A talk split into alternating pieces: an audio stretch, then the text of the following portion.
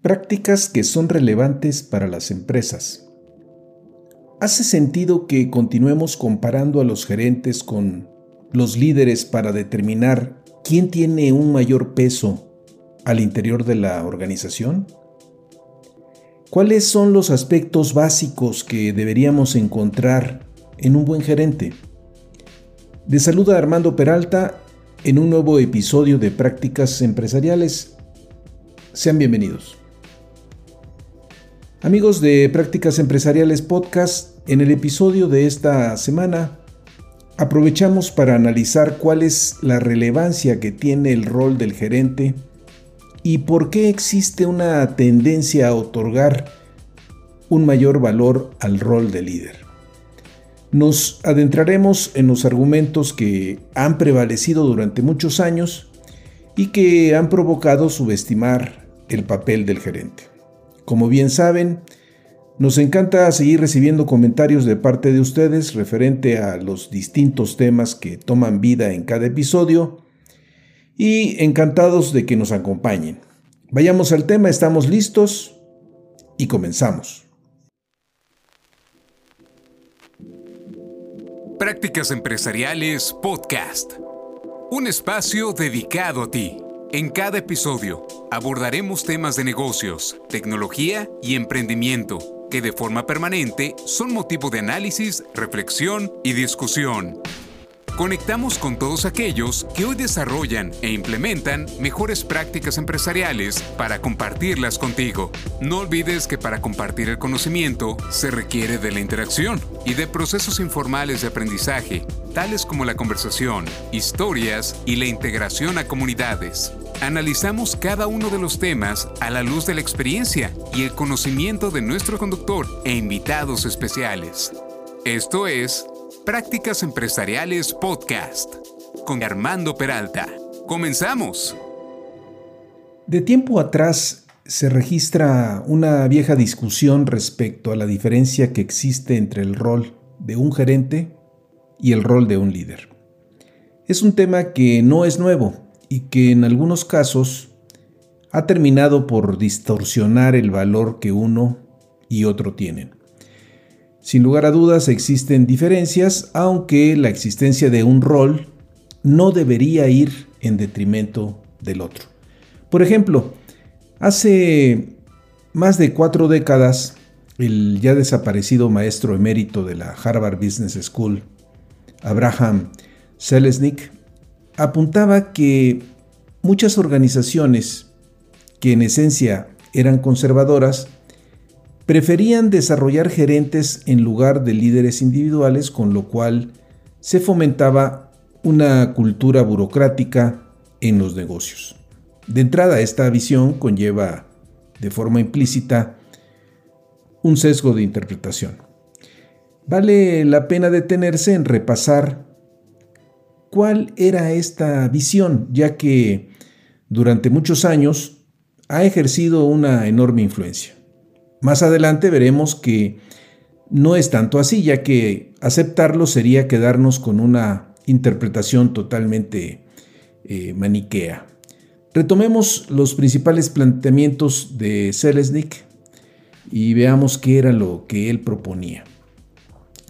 Él señalaba que los gerentes y líderes difieren de manera sustantiva tanto en aspectos de motivación, historia personal, y la forma como piensan y actúan. Los gerentes eh, suelen adoptar actitudes pasivas hacia los objetivos gerenciales que surgen de las necesidades más que de los deseos, mientras que los líderes se caracterizan por ser activos más que reactivos. Asumen una actitud personal y activa hacia los objetivos. La influencia que ejerce un líder puede determinar el rumbo o dirección de la empresa. Los gerentes ven el trabajo como un proceso habilitador que se fundamenta en la combinación de personas e ideas que al interactuar definen estrategias y toman decisiones.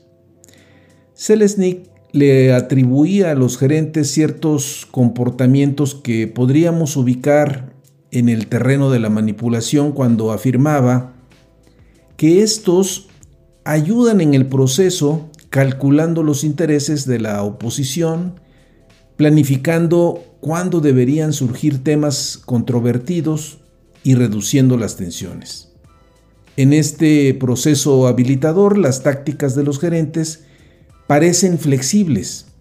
Por un lado, negocian y negocian. Por otro, utilizan recompensas, castigos y otras formas de coerción, pudiendo cambiar los equilibrios de poder hacia soluciones aceptables como compromisos entre valores en conflicto. En cambio, pensaba que los líderes trabajaban en un sentido opuesto, al impulsar nuevos enfoques para problemas que han estado arraigados. Y según sus propias palabras señalaba que para ser eficaces, los líderes deben proyectar sus ideas en imágenes que entusiasmen a la gente y solo entonces desarrollar elecciones que den sustancia a esas imágenes. En materia de riesgo consideraba que los gerentes eran más conservadores y con una mayor aversión que los líderes que tienen una mayor disposición al mismo, sobre todo cuando se tienen más oportunidades y las recompensas vienen aparejadas. Ya inspirado y muy acorde a esa época, apuntaba la visión, el sello distintivo del liderazgo es menos un derivado de las hojas de cálculo y más un producto de la mente llamada imaginación. Y como un remate a su pensamiento, consideraba que una diferencia relevante entre gerentes y líderes estriba en las concepciones que tienen acerca del caos y el orden. Mientras que los líderes toleran el caos y la falta de estructura, y por lo tanto están preparados para mantener las respuestas en suspenso, evitando el cierre prematuro de cuestiones importantes. Los gerentes se caracterizan por buscar el orden y control, obsesionándose en eliminar los problemas incluso antes de que entiendan su importancia potencial. En mi experiencia, rara vez la incertidumbre del caos potencial causan problemas. ¿Por qué traer estos argumentos eh, del pasado? Bueno, pues por el simple hecho de que muchas de estas ideas eh, creemos nosotros que aún continúan subsistiendo al haberse arraigado y difundido en una enorme cantidad de publicaciones.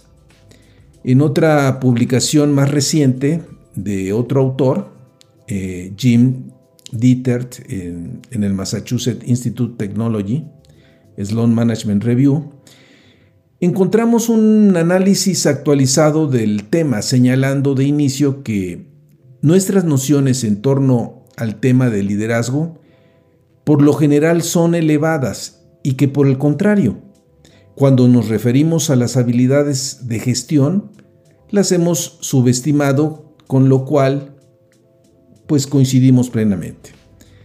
Lo que nos muestra el día a día en las organizaciones es la necesidad de contar con recursos que se aboquen a labores de coordinación, atender y dar salida a problemas técnicos y hacer frente a los múltiples retos que los empleados en general y otras partes interesadas se van encontrando.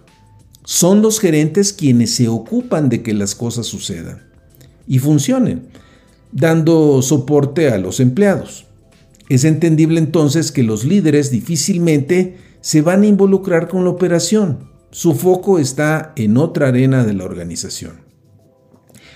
A raíz de la llegada de la pandemia en los Estados Unidos se registró lo que se ha denominado como la gran renuncia, que implicó una renuncia en masa y que se explica en parte por la existencia de un seguro de desempleo y del apoyo emergente que se estuvo brindando y que rondaba la cifra creo que de 1.400 dólares por persona, provocando que muchos le dieran la espalda a trabajos que definitivamente no les resultaba atractivos o trabajos mal pagados o bien, trabajos mal diseñados o trabajos con una sobrecarga crónica.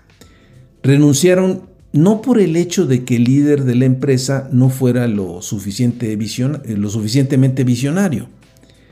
En muchos casos han renunciado a jefes que no cuentan con las habilidades y competencias gerenciales. De paso, vale mencionar que en el caso nuestro, en el caso mexicano, este fenómeno no se registró por las diferencias que tenemos con nuestro vecino del norte en cuanto a que nuestra red de seguridad laboral es más limitada y por el enorme peso que tiene la economía informal. Hoy, según cifras oficiales, 7 de cada 10 jóvenes se encuentran en la informalidad. El fenómeno de la insatisfacción laboral no es un fenómeno nuevo. Lo que sí se observa es que la pandemia vino a detonar un estado de cosas que ya estaban ahí de forma latente. Según eh, Jim Dietert, la permanencia y recurrencia de este problema en parte obedece a que las organizaciones no le han dado la importancia eh, lo que implica ser un buen gerente. Eh, según sus propias palabras, contratar, involucrar, desarrollar, entrenar, supervisar, evaluar y promover a las personas hábilmente. Así como a contar con un buen entendimiento de la parte emotiva de los empleados y de sus necesidades lo cual parecería tarea fácil, pero definitivamente no, no es así. Estas habilidades que resultan primordiales en el quehacer cotidiano, por lo general, no se consideran cuando se impulsa la formación en habilidades de liderazgo. Más bien, los talleres que se desarrollan en el terreno del liderazgo se abocan a temas de visión estratégica y de cómo definir los objetivos estratégicos de la organización. Hemos vivido durante pues prácticamente las últimas cinco décadas, eh, subraya Dieter, un romance con el liderazgo. En una encuesta que realizaron hace poco en distintos países, se identifica una fuerte preferencia por los temas de liderazgo, comparado con los temas de administración, e inclusive una propensión mayor a contratar y pagar más por personas con fuertes habilidades de liderazgo que por habilidades de gestión. Veamos parte de los retos que tiene un buen gerente en el ámbito laboral y las actividades que se pueden desplegar. Es decir, abramos un poco el tema y veamos realmente, bueno, dónde está justamente el valor del, del rol del gerente. Por ejemplo, si el gerente realiza un buen diseño del trabajo, estará incidiendo favorablemente en la eficiencia de la organización al procurar que las personas se involucren de lleno, más que llevarlas a una situación de desgaste. En la medida que las personas tienen claridad en cuanto a sus roles, tenderán a desenvolverse mejor y evitar la consabida queja que a veces escuchamos de parte de un empleado que lleva varios meses en la organización y aún no sabe qué esperan de él. Siguiendo esta misma línea, es eh, ostensible que si lo que predomina es la falta de claridad en cuanto al trabajo que se debe realizar, estaremos entonces introduciéndonos en un campo minado donde el empleado se siente frustrado o confuso lo que lo puede llevar a renunciar, reflejándose inclusive en un pobre desempeño. Es en este sentido que un buen gerente sí entiende la relevancia de definir los roles y tareas con el suficiente cuidado. Como bien apunta Jim Dieter, estos gerentes detallan objetivos y expectativas, explican el trabajo a realizar, especifican qué priorizar, establecen relaciones de informes y canales de comunicación y verifican periódicamente la comprensión de estos parámetros para ver si se necesita una aclaración. Asimismo, habría que pensar en un fenómeno que luego toma lugar en el seno de las organizaciones y que se refiere a la falta de actualización de los roles que no, que pues prácticamente no se registran a la par. Los cambios que la empresa va sufriendo en su estructura y termina por conformar roles donde se van acumulando más y más actividades y responsabilidades donde pues ya no distinguimos verdaderamente qué es lo importante. Resulta más fácil ir adosando responsabilidades que levantar la mano y señalar que ya es suficiente. ¿Cuántas veces en un recorte de personal, la labor que estaba pensada realizar con un equipo de cinco personas, de la noche a la mañana por instrucciones superiores se define que pues se realicen con dos personas? En lugar de proceder y hacer un análisis de carga de trabajo y de priorizar las actividades, pues simplemente se acepta regañadientes la directriz y queda una queja soterrada de disgusto y malestar por la sobrecarga que se avecina. Un buen gerente no puede quedarse al margen ante un hecho que conoce bien que estará afectando en un horizonte de largo plazo. Otra arista que el gerente debe tener en cuenta es que el trabajo debe resultar eh, motivante siendo importante la variedad de las tareas y la importancia que éstas tienen y que permiten pues que permitirán en todo caso al individuo pues a que tenga un crecimiento dentro del mismo rol. En caso de que sea necesario un rediseño, qué mejor que tomar en cuenta la opinión del empleado. A la par de la motivación, revisar los niveles de autonomía que el empleado puede tener, ya que la microgestión, como bien sabemos, pues termina por ser abrumadora. Un buen gerente sabe que para mantener elevados estándares en el trabajo, es trascendente el buen trato, sin caer en el extremo de convertirse en el mejor amigo de sus empleados. En el equipo, todos tienen oportunidad de mejora, siendo esencial que el gerente pueda brindar una retroalimentación constructiva y la capacidad de sostener conversaciones difíciles. Lo menos recomendable es eh, eludir o retener información. Dieter, con gran agudeza, establece que los empleados saben intuitivamente que los gerentes no están dispuestos a dar retroalimentación honesta sobre el desarrollo y el desempeño, cuando esto ocurre, probablemente no están diciendo toda la verdad sobre muchas otras cosas. Con lo cual pensamos, se pierde la confianza en la relación. A veces se enfrentan situaciones que violentan los principios, valores o normas de la organización, donde la respuesta de un buen gerente es no minimizar o pasar por alto el hecho. Se debe de actuar. Y si ello implica que el recurso quede fuera de la organización, proceder y no afectar la cultura de la misma empresa. Quienes hemos tenido experiencias de este tipo, tal vez en su momento ha significado enfrentar, pues diríamos, momentos complicados, pero que Pasado el tiempo llegamos a la conclusión que fue lo mejor que pudo haber sucedido. Otro rasgo que distingue a los buenos gerentes es la capacidad de mantener la equidad entre los empleados, quienes tienen una buena percepción de lo que puede llegar a significar percepciones de injusticia, la cual si llega a materializarse, pues socava por completo la confianza. Este principio de equidad está presente en la forma en que se evalúa, en el trato que se brinda, las remuneraciones que están sujetas, desde luego, pues a que la gente haga comparaciones. Por tanto, un buen gerente evita todo aquello que atente en contra de la confianza, que desestabiliza y afecta el clima laboral, estableciendo pautas claras para la toma de decisiones en todos aquellos aspectos que se relacionan con el bienestar de los empleados.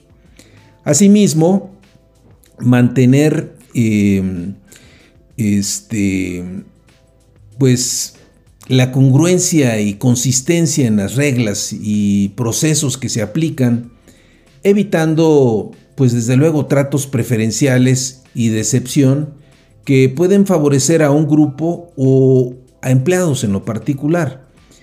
Un buen gerente está atento a cambios que desde la alta dirección afecten a la gente. Y no puede o no debería tomar un papel pasivo escudándose que la decisión lo rebasa.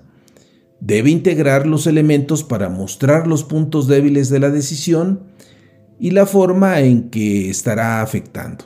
También debe manejarse con suficiente transparencia para reconocer si ha incurrido en promesas fallidas o en inconsistencias que provocan malestar.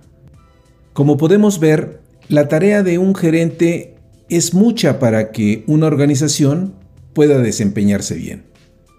Esto no desconoce el valor que los líderes aportan en la esfera de la conducción de la organización. Es una labor donde la gerencia acompaña al líder para hacer realidad la visión que ha establecido hacia adelante.